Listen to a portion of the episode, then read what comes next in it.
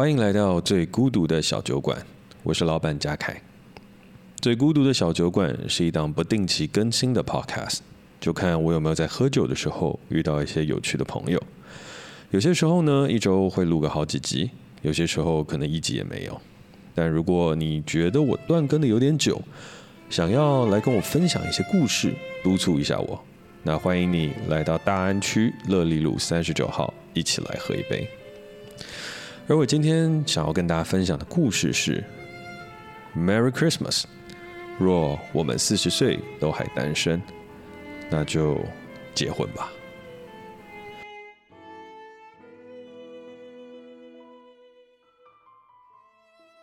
好，那在进入今天故事的正题之前呢，就一定会有一些朋友会想说：“哎。”嘉凯怎么录音的方式又换了？就是之前不是都会先有一个广播剧，有点类似是一个呃读本或是这个说书的这个感觉的一个前言吗？那这次怎么没有了？那首先的话，我必须要说，就是我其实是一个蛮相信大家给回馈的一个人。就听取了很多人的建议之后，我就决定先把前面的那个广播剧的部分拿掉。因为其实广播剧的部分，就是最终我是会把它改编成戏剧的。那这个戏剧既然之后会呈现，我其实也不用花这么多的时间来录这个广播剧的部分，反而应该比较花多一点时间去把这个我原始的想法跟这个原始的故事，它的故事原型去讲出来，然后听取大家更多的建议跟回馈。最终呢，我再把它改编成一个故事，这样应该才是最适合的。所以后来我就打算来换个形式，就是我们直接来去分享我所遇到的事情，以及呃我对于这个事情的观点跟看法和一些延伸的想法。然后之后可能会怎么样把它改编成这个故事，或是目前有什么样改编的想法或是切角。好，那前言的部分就分享到这边，我们就来进入到今天的故事了。今天故事很有趣，它其实不是发生在我的酒吧，但是这是一个，呃，我每一年其实都会经历到的一个场景。这个场景呢是，呃，我以前念书的时候，我是在新竹科学园区里面念书的，就是里面有一所学校叫实验中学。那它算是蛮早以前的实验中学，可是它很特别哦，它其实是一个公立的的学校，就并不是像大家想象那种台北市什么复兴啊、那个台北美国学校啊，或是康桥啊，这些是私立的那种贵族学校，没有没有没有。呃，科学园区的实验中学，它其实是一个蛮封闭的小型公立学校。但大家会对这个学校产生蛮多的误解，就是想说啊，这里面的人念书的都是有钱人家的小孩啊，或什么等等的。但其实不是，就是他的确有一些身份上面的限制，就是你必须要是呃，可能管理局，然后主科厂商，然后清交大的教授或相关的一些产业界的人士，你才能在里面念书。所以的确，的确，我们的成长环境会比较单一，就是大家基本上都是属于中产阶级的人。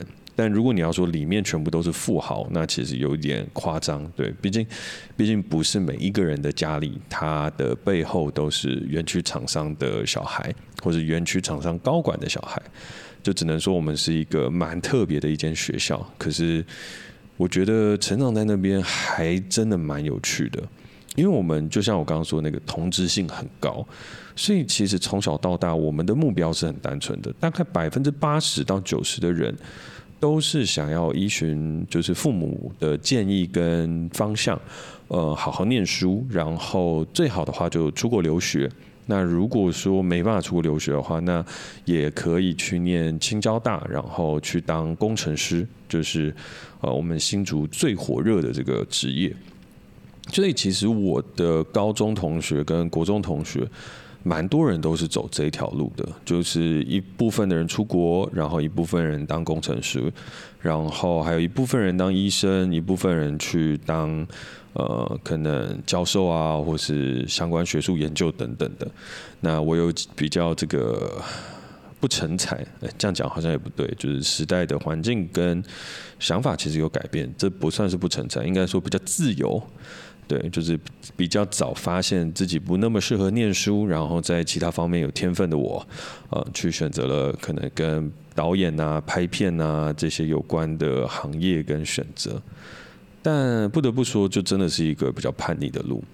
好，那前言讲到这边。接下来就来到我所谓的这个每年固定的场景。这个每年固定的场景呢，因为就诚如我所说，就是周遭有一些朋友他们都出国念书了嘛，所以我们这些所谓的好朋友，大家要聚在一起的时候，其实就是每年的圣诞节到跨年这个时候。那圣诞节到跨年这个时候，就是美国放假的时间，所以他们就会搭飞机回来，然后我们大家就有机会一起吃饭、一起聊天，blah blah blah 等等的。好，那以前呢，大部分的时间就都是跨年的时候，大家就约在一起，然后一起跨年。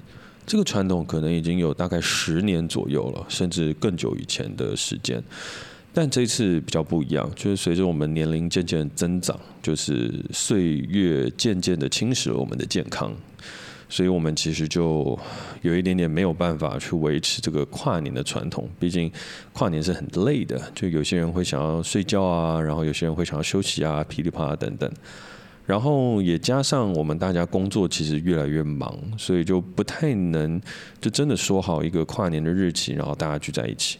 所以就变成大部分就是从十二月二十号到一月一号中间，我们就有拖的人，大家各自约这样子，那约起来一起碰面。不过，不过不得要说，呃，不得不说了，不是不得要说，不得不说，就是该片该碰面的同学都是会碰到的。哇，今天这个 podcast 卡词卡的有点多，但没关系，我觉得 podcast 就是像闲聊一样，呃，有点。对我来讲，有点像在可能跟朋友分享事情，所以我就比较不介意这些，然后也不会刻意把它剪掉。反而我觉得这样好像会更自然。但我不确定了，就是如果大家觉得卡词卡太多，想要我剪掉，我也会多努力一下，就是自己去把它剪掉。好，那拉回来，就是每一年我们其实该见面的同学都一定会碰上面。然后这一次故事的主角呢，呃，我们把它化名叫做阿明与小美。其实我本来有想要叫春娇与志明的，但是怕他这种感觉太 gay 白，所以就再把它 local 化一些，叫阿明与小美。可是我刚刚这样念着念着，我觉得志明与春娇好像更浪漫，对啊，不然把自己的同学化名叫阿明与小美，好像稍逊了一些。嗯，决定了，好，就把他们化作为志明与春娇。OK，我先来聊聊志明吧。志明呢，他是在我应该算国小就认识了，然后我们国中比较熟。到了高中的时候，我们虽然每一年都是同班同学，可是其实我们比较偏向有一种老死不相往来，互相承认是朋友也是敌人这种亦敌亦友的状态。讲一个简单的来说，就是我跟他是绝对不会两个人单独去吃个饭啊、聊个天，像朋友一样打个篮球的。不可能可以代志，就是我看不爽他，他看不爽我。然后如果我们两个要聚在一起，一定要有别人。虽然我们其他的共同好友都是我们所谓的死党的那种感觉。好，那为什么呢？其实这也蛮有趣的。我以前总会觉得我是这种所谓努力型的人，然后这个志明呢，他是一个天才型的人。就是我们曾经在国中的时候都是那种校排可能蛮后面的，但是我比较前面一点。我们学校其实人不多，一届好像两三百个人就这样而已。那他一开始可能排个两百后，我大概排个一百后，嗯，直到有一次模拟考，就是第一次模拟考出来之后，我才发现，哎。要许我，我居然也是两百后，就那时候我才痛定思痛开始念书。但我平常的成绩是还 OK 的，就那次模拟考没考好，那我敢打赌他就是稳稳定定后段班的那种。可是呢，就是在国中考高中的时候，哎，我们两个都不知道为什么，就是幸运爆棚吧，然后就考得都还不错，然后一起都上了呃我们学校的高中部。所以在那个时间点，我说哇靠，你是真的那种天才型的，而且他人长得其实帅。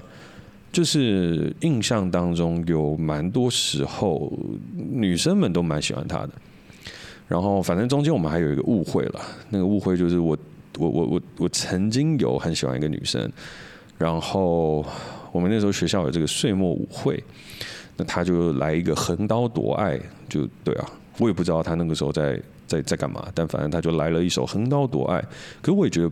也不能这样说啦，因为毕竟那个时候我也没有告白，我也没有做些什么等等，但我那时候就暗自生闷气。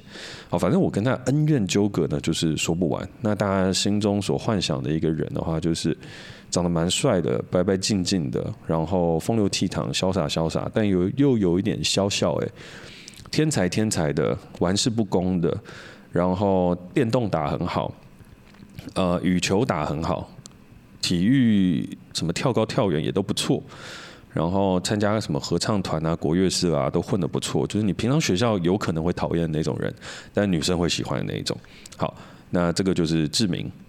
那回过头来聊聊春娇呢？春娇的话就是我真的死党来的。呃，没有任何的局域，没有任何的不快，我们是一起打拼起来的伙伴。呃，我是班长，他是副班长，然后，哎，这样讲好像透露了他的身份。反正我是干部，他也是干部。哦，那我上一段没剪掉，所以如果有周遭我的朋友的话，可能都猜出来他们是谁。但我觉得无所谓啦，因为这也是我们朋友圈里面一个公开的小秘密吧。我想是啦，对，希望他们听到 podcast 的时候，不要回来骂我。好，OK，那反正春娇是一个非常非常优秀的人。那唯一的事情就是他，他总是会有一点点的冒牌者症候群，就是觉得好像自己哪里不好啊，哪里不好，就是每次都说啊自己功课不好，课业不好，然后砰一声又考了一个前几名。然后呢，接下来在那个学车的时候也是啊我不行啊，那个不行，然后砰一声就去了交大。而去了交大之后呢，接下来也就是哎，我又把人家的学校讲出来了。好，反正就去了台清交城镇。啊，反正去了顶尖大学了之后，他们，呃，不是他们，他，啊，当然那个志明也有去了。台清交成政的共同一所学校了，好，反正好，反正他们就都去了台清交成政的某一个共同的一个学校，这样。那反正呢，春娇去到那边之后，依旧是有这个这个这个想法，就觉得他自己哪里不好，哪里不好啊，然后什么琵琶等等。但是啪的一声，他又去美国留学，然后啪的一声，他现在又是在美国担任一个非常非常厉害的一个一个职务啊，就是在金融管理上面一个很厉害的职务。好，那这个时候故事拉回来了。那时候我记得应该是忘记前几年吧，反正就是有一年我们大家都喝得蛮多的，然后呢，大家就开玩笑就在讲说，哇，好，那如果你们到最后都是单身，四十岁都还是单身，那不然就干脆凑在一起吧。我也忘记是别人怂恿的还是他们自己讲，有可能是他们自己讲的，但反正就是。啊，这个故事呢，就就就这样定下来了，就这样开始展开。于是，就随着这个四十岁的年纪越来越近，这个承诺的可能性也越来越高。本来以为开玩笑性质的东西，但是实际上感觉好像离成为真实越来越近。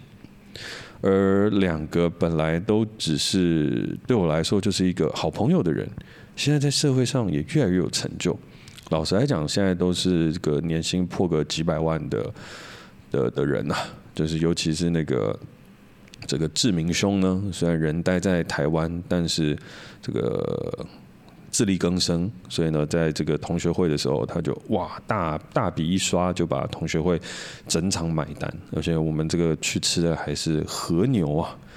对啊，而且我才发现，哇塞，竹北现在有这么多高级厉害的餐厅，真的是无愧于工程师之家的这个这个封号。就是哇，这个包厢、这个位置这些东西，已经完全不逊色于台北，甚至有过之而不及。对啊，非常非常厉害。然后他就非常豪迈的，就说：“来，今天这个我买单，就是一个帅字这样。”好，那。我们这一次吃完饭了之后，还一起去唱了个歌。以前呢、我们唱歌的时候应该都是可以唱到天明的，但就诚如呃开头上面所说，就是我们已经没有办法像以前一样这样子喝酒喝那么多，唱歌唱那么开心，然后体力那么好就不行了。以前呢、有一个古巨基的情歌王，不知道大家有没有印象？它是一个金曲串烧，一首歌可以唱十分钟，就是放在最后最后啊，KTV 点歌要结束前的那一分钟给它点下去，然后你就可以再多唱九分钟那个概念。那我们这一次呢，则是还没有到结束的时候，就先点了一个情歌王，因为想说要有一个过去的传统，把它点起来，然后唱。那唱到一半的时候，你就没力，然后开始收拾包袱，准备回家这样。在这个路上的过程，我们就再次聊到这个：如果四十岁都还单身，那要不就结婚吧的这个话题。那当然，这当然不是泛指车上的所有人，而是指他们两个吧。我认真就问说：“哎，你们这个是认真的还是假的？”那当然，两个人都是认真啊，认真啊，认真啊，但是嘴巴上讲的却一点都不认真。可是我后来回头想起来，这一整顿饭吃饭的过程，我觉得很有趣。他们两个人其实整个社会的社经状态是非常好的，就是讲出来的工作很棒，就是真的很棒。然后有房，就是男呃这个志明有房。啊，春娇的话呢，没有房，可是资产是志明的，应该是。有倍数之差，就是很厉害的。那但是毕竟春娇这个也是赚美金嘛，所以没得比。但要讲的事情就是，两个人其实无论放在台湾还是美国，都是中产阶级的，快要可以算是有资产的这个部分，就是三十出头岁就可以开始想想投资啊、理财啊，很多相关的事情。然后外表，嗯，其实都是一时之选，女的漂亮，男的帅。虽然我都不想要承认这一点，但是公正客观嘛，就是真的是你在 Tinder 上面滑到的话，都会停下来，然后按个 Like 的那一种。好，那讲了外貌，讲了这个射精条件，那最后再讲个性。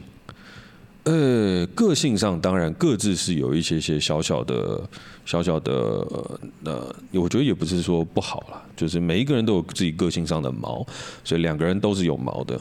对，但是都蛮好笑，好相处，兴趣也多，然后聊天起来也完全不会干，都是那种人群当中的开心果跟跟跟跟这个这个瞩目的焦点，所以是非常非常讨喜的。所以就我看来，哎，你们为什么会单身呢？你们为什么到现在还单身？后来我就发现。我发现了一个很重要的事：环境。两个人的环境都像是跟世界有一个薄膜一样。呃，我觉得春娇这个很明显嘛，因为他在美国。美国，如果你想要去跨出这个舒适圈，然后找到一个真心可以相处的人，真的难。毕竟我们都是台湾长大的。所以在台湾长大，然后大学念完了才过去的状态，其实我们这个留学生的感觉跟海外的人是比较容易格格不入的。我们并不是根深蒂固的美式文化的这种。像我最近也有听戏骨台劳，或是听蛮多就是在美国录 podcast 的华人，我觉得那个观、那个、那个、那个观念跟想法是是是是，还有遭遇到的问题是跟。是跟是跟那个我的朋友很像的，是跟春娇很像的，所以尤其他又没有在那边念大学，是在那边念研究所，然后才才去工作嘛，那遭遇的困难就特别多，所以这个环境对他来讲陌生。那如果撇除了在那边的华人，哇，那基本上就是很困难跨出去了。可是，如果仅限于华人，其实又不多，你知道吗？就是乍看之下人口基数很多，可是你知道美国开车就要很久，所以你要真的能够认识一些华人，然后在茫茫人海当中找到那几个不错又还是单身的人，极其困难的，非常的困难。然后，其实不只是春娇，我蛮多朋友在那边，其实也都遇到相同的困难。到头来呢，过最好的就是那种。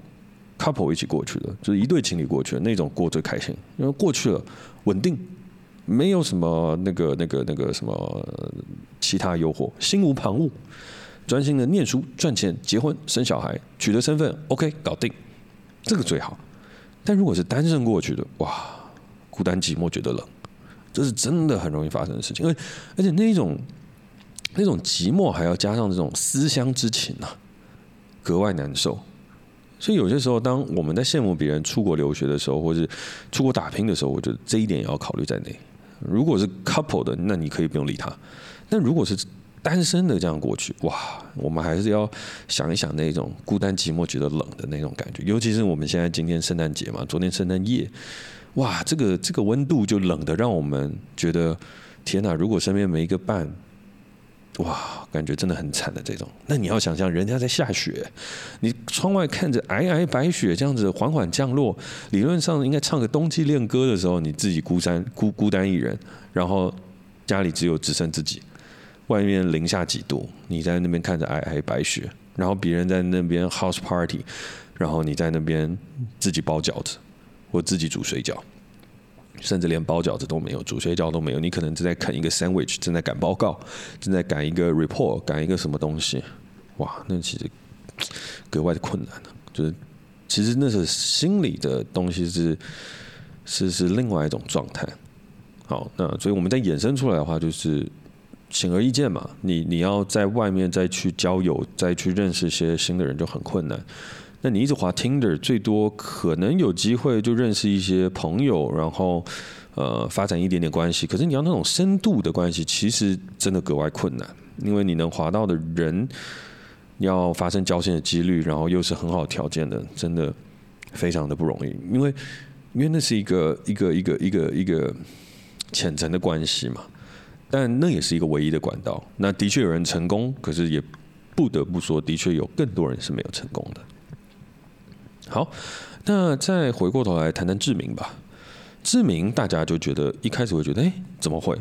你就在台湾嘛，然后工程师薪水多，那你应该很容易找到对象了。没有没有没有，工程师其实是一个相对封闭的圈子。如果你没有去什么爬山呐、呃溯溪啊，或者是去搞一些。的健身啊，或健身可能也没有，健身那边遇不太到女生，哎，你还是遇得到了，但是比较少交流了。但是你就那种爬山溯溪那种比较有机会。就如果你没有从事这些运动，或是去培养一些刻意拓展的社交圈的话，其实真的非常困难，因为你就是待在待在待在园区里面，待在厂房里面，然后你没有刻意培养兴趣，你也就很难跟别人有其他的展开跟聊天。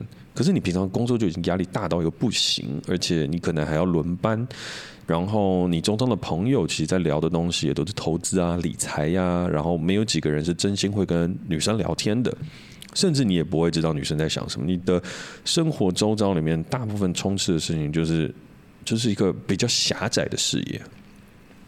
那这时候你其实跟生活在异地没什么两样，你接下来也就要透过 App 来去认识新的人。那当然他们在席间还是有交换一下意见嘛，就说哦，最近 Tinder 呃比较比较比较多人是那种色色的那种，就是啊约炮啊，或者是呃认识之后没有很认真在交流啊，就比较比较容易雷到了。所以他们最近说有一个软体叫呃 Coffee Coffee Me Bagel 吧。好像是讲说 CMB，yeah，对 CMB，那上面就比较多人是真心交友，然后想要去找另外一半。好，当然这个东西谈多了，我们今天没有任何交友软体的业配。虽然我觉得交友软体是一个我蛮想要去了解的题目，然后想要从里面去找到一些故事啦，但是毕竟今天没有交友软体的业配跟相关的呃题材想要分享，所以这边就先不讲那么多。好，拉回来，拉回来的事情是。我觉得有一个事情很酷，就是谈恋爱到底是为什么？结婚又是为什么？为什么他们会在一个直觉性当中说到，在某一年的聚会上说到，如果四十岁我跟你还单身，那我们就结婚吧。虽然说啊，不得不说，他一定有开玩笑的成分在，但为什么是四十岁？那为什么四十岁后又要结婚呢？这代表什么意思？以下是我的猜测，完全不代表他们的心理想法跟其他人的立场。我觉得四十岁在现在是一个关卡，以前是三十，现在是四十。以前女生会觉得啊，三十岁没结婚老了；男生会觉得三十岁啊，还没有一个对象，没有成家立业，就着急了。但现在不是，现在所有的这个年岁都已经慢慢推迟了，三十人生才开始。我觉得这是这一句话里面，就是四十岁我们若还单身就结婚吧，它里面第一个含义。我们面对成熟的定义的年限往后推迟了，而我们真正的人生说不定三十才开始。我们三十才能够好好的自立，不是说我的朋友们三十岁的时候才去赚钱，没有，而是比起以前，以前可能，譬如说啦，譬如说我在听那个只能喝酒的图书馆最新的一集，他是在访问大凯老师，呃，非常好听的一集 podcast 哦，非常好听。那大凯老师是一位道教的一个传道者，然后呃，之前也有跟他碰过几次面，是一个很酷的人。好，但拉回来主轴。他就提到的事情是，以前的年代就是他爸爸的年代，那我猜应该是大概老师比我大一些，然后他爸爸年代，那大概可能是三十年前、四十年前吧，我不知道，或二十年前，但反正三四十年前或至少二十年前以前的时候，我们有可能是在很早的时候就可以成家立业了。就以大凯老师说，他的父亲十五岁就出去工作，然后赚钱啊、买房啊等等的事情。那当然，他父亲的工作是比较特别的。可是不得不说，就是以前出社会的时间早，然后你十七八岁就开始工作，二十出头岁你可能就累积了第一桶金，二十五六岁你差不多就可以结婚生小孩，开始背房贷了。但我们其实不行，我们大部分人刚出社会的时候，就是当被社会压榨的这个这个年轻劳工、廉价劳力，然后被骂草莓族，然后接下来被骂各种族，然后。就经历所谓内卷、噼啪一大堆的事情，所以到三十岁以前，其实是很难累积资产的。就如果你没有一些手段跟方法，很难。到三十岁以后，你才慢慢有一点点钱。所以以往二十岁能做到的事情，现在可能要等到三十岁才能做到，可能哦。那到了三十三岁、三十四岁的时候，你大概就等于以前大概二五六岁的那种感觉。然后到四十岁的时候，才说：“哦，好，那差不多。”那那个时候如果再不结婚，就来不及了。我觉得现在有一点这样的感觉，那当然还是有些人是早婚的，这是当然。但我只是说以，以以以以可能我们现在的这个都会年轻男女来讲，就是你要生活在台北啊，你要生活在可能要去追逐自己的这个理想跟梦想，然后你想要去就是往这个都会中产阶级去走的话，你可能大部分会面对到这样的事情。那当然，如果你在家乡的话，你有机会是比较早可以成家立业的。我觉得这个其实是一件很好事情，就端看选择。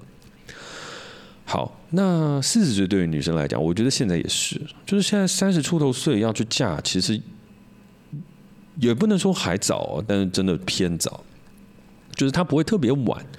然后三十五岁去嫁，好像大家就觉得哎还 OK 差不多。那四十岁以前，其实呃结婚都是一个，我觉得啦，以我自己看到周遭亲朋好友啊一些人事物的状态，其实都觉得还 OK 的，因为大家也都很会保养啊。对了，穿插一个事情，我们在聊的时候还有一个很有趣的事情。我们现年才三十二岁到三十三岁哦，就是我跟我同学之间，也不能说才啦，就是我们大概三二三三岁。但为什么刚刚说才呢？是因为大家就聊到了医美的话题。我那时候极其震惊啊！Oh my god！我们现在在聊医美，真的假的？然后转头问旁边的朋友说：“啊，你们在做那个什么水飞梭跟皮秒？那什么东西？”他说：“嘉凯，我跟你讲。”这个保养是这样子的，你等四十岁保养的时候，你只能留住四十岁的保养，四十岁的青春年华与四十岁的脸；五十岁的时候保养，你只能留着五十岁的；六十岁的时候，你只能留着六十岁的。所以保养呢，你越早开始越好，这样你才能越早留住你的青春。我说：哇靠，你是有收整形医师的那个费用吗？他说不是，是整形医生教他这样讲。比较好跟家人跟朋友解释为什么要去做这个事情，然后我觉得，哎，看这招不错哎。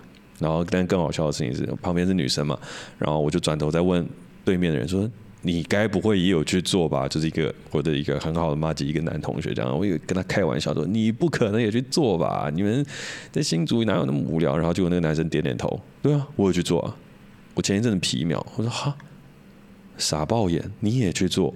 他说：“对啊。”我说：“你该不会也被同样的话术洗了吧？”他说：“不是话术，那是真的。”然后后来回家人在想，哎，对了，其实讲起来也是真的，就是蛮蛮蛮有科学性的啦。就是你现在开始保养，跟现在开始去做这个，你就可以留住三十嘛。那你接下来四十做就留四十，就 OK 了。但但只是我目前还没有考虑，对啊。然后他们也说那个什么打皮秒打什么那些也会痛，所以我就说我先不用活受罪了。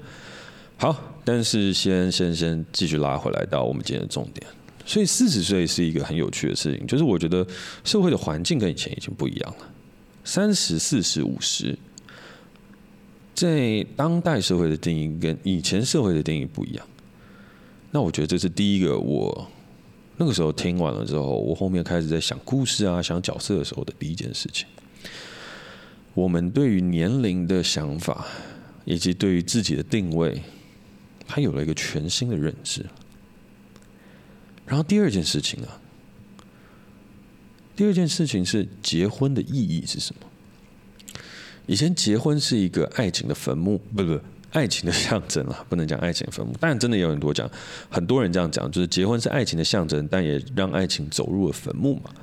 可是以前我们都会把结婚跟爱情绑在一起，可是我们现在人，我觉得结婚跟爱情是分开的。那当然还有其他的例子可以佐证。可是我就真的觉得，爱情是爱情，结婚是结婚。结婚代表是一个我跟你许下承诺，我们成为了亲人，彼此相伴。到老的时候，我们不会孤独终老，而是有人一起携手往前。而且我们同学之间在聊这个的时候也是一样，没有人在聊什么爱不爱情，甚至大家还在聊说：“哎，我们这样结婚了之后，你去玩你的，我去玩我的，我们各玩各的，不打紧。”哦，不打紧。那最终我们有一个家一起回，这样就好了。养只狗，养只猫，嗯，这样就 OK 了。没有太多爱情的成分，我们不需要这个爱情去作为结婚的建立。所以我觉得很酷哎。如果到四十岁我们还都单身，那就结婚吧。它代表的是我们这个世代对于年龄的不同的看法。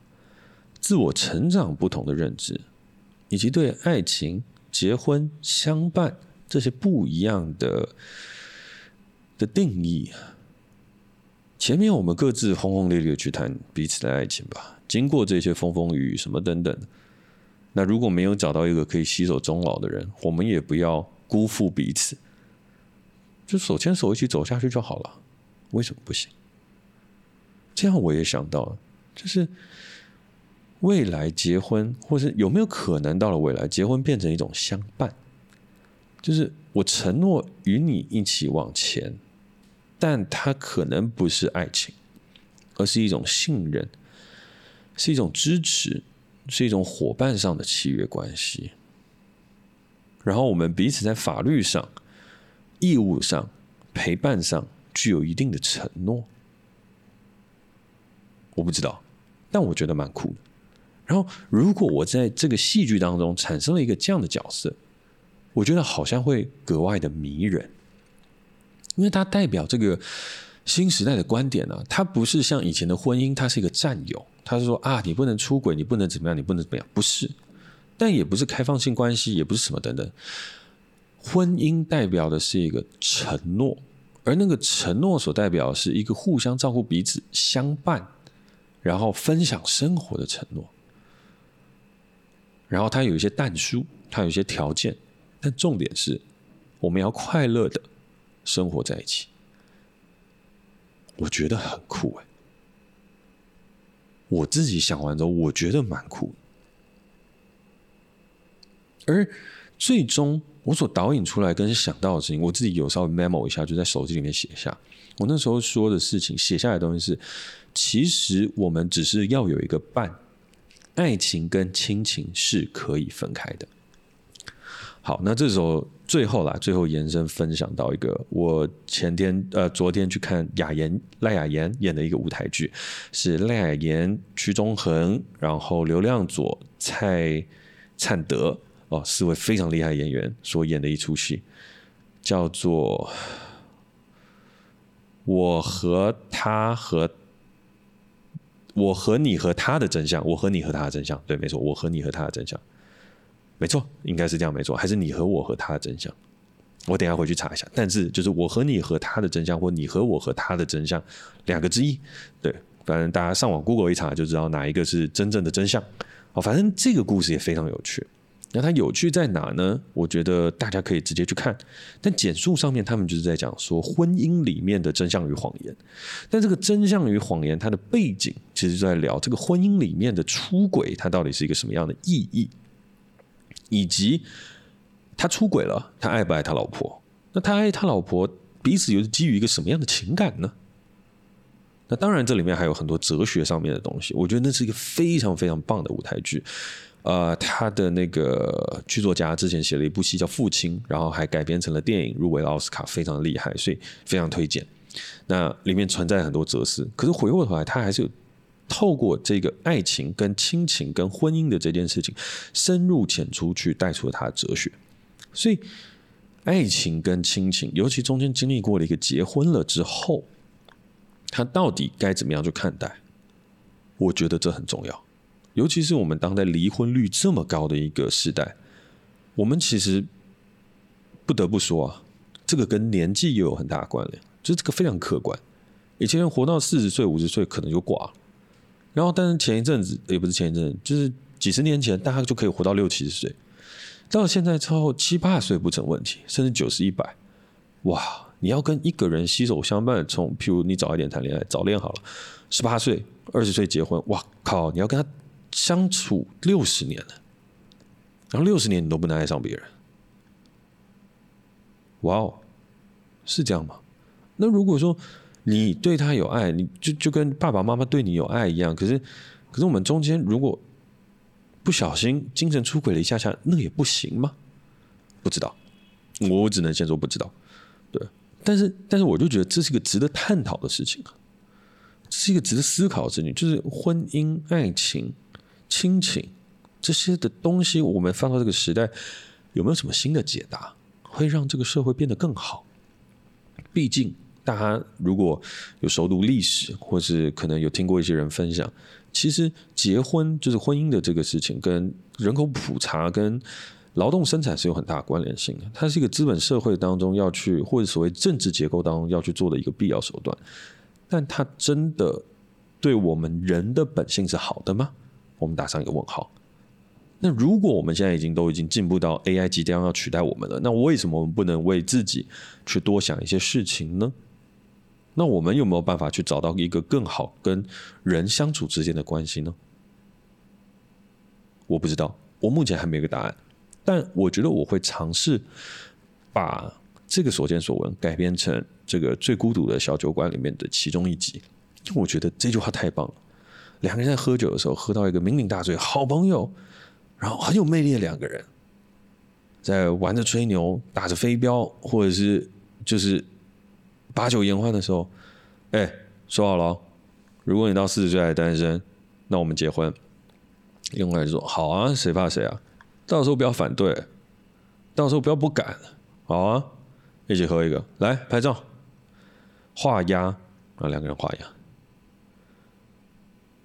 而随着剧情发展，到了某一天，四十岁了，他们两个人认真面对了，会在一起吗？如果他们还单身的时候，我很好奇。而且在这中间可以讨论的东西，就像我刚刚讲这么多，旁边就说：“那你们为什么四十岁啊？干嘛不三十九？”有人就说四十岁是怎么样，怎么样，怎么样。然后旁边也有朋友讲结婚的。那你们也可以不要结婚呢、但是旁边有人说不行不行不行，就是其中一个人就说没有，结婚的意义是这样，它是大过于爱情的，它是关于相伴相知相惜的。那如果这一个剧发了出来，给更多人看到，会不会是一件很有趣的事？我心中一直有这个这个这个这个想法了，还有这个画面。我就觉得很好玩，然后不知道为什么，真的不知道为什么，就是我我有在想要让最孤独的小酒馆，当它影视化了之后，我想要让它就是每一集每一集里面，它可以推荐一张 CD，不是一首歌，是一张 CD，一个专辑，然后这个专辑我很想要推荐的是周杰伦的《范特西》。安静、简单爱。听完一整张专辑，想想现在，想想周杰伦新出的歌，我不知道。我那时候搭着车从新竹回到台北的时候，我觉得特别有感觉。那是我们的青春，而现在是我们要面对的未来。究竟这些东西该怎么走下去？我们又怎么样去找到更好的解方？我们该怎么样透过不断的讨论去思考一个更好的未来，或是不用更好的未来，给我们自己一个解答？我觉得这真的很有趣。好，那这个 podcast 呢，到最后可能没有办法让大家就是带走些什么，有一些 take away，可能没办法，因为它就是记录我所遭遇的故事、我的想法，然后以及我想要怎么样去改变它。对，所以这就是跟大家在一个分享，然后希望可以透过这个分享，让大家跟我一起去走过开发这个故事的旅程，然后也借此抛砖引玉，可以听到大家更多不一样的故事。那今天的 podcast 就到这边告一个段落喽。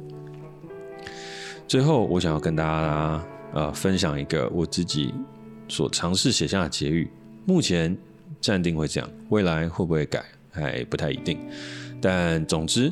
嗯，在过完年，就我说农历年哦，就不是新年。过完农历年后，整个 podcast 它的状态跟东西应该就会打磨到我想要的样子。那那时候作品也就会顺势推出，就是它的影视化的版本。那那时候会变得更不一样。那中间的话就不好意思，想要邀请大家跟我一起慢慢的成长，慢慢的改变。那这是我为这个 podcast。所想写的一个结语：孤独是一个状态，分享是一个行动。我想要打造一间可以让大家畅所欲言的酒吧，只是都还正在修正当中。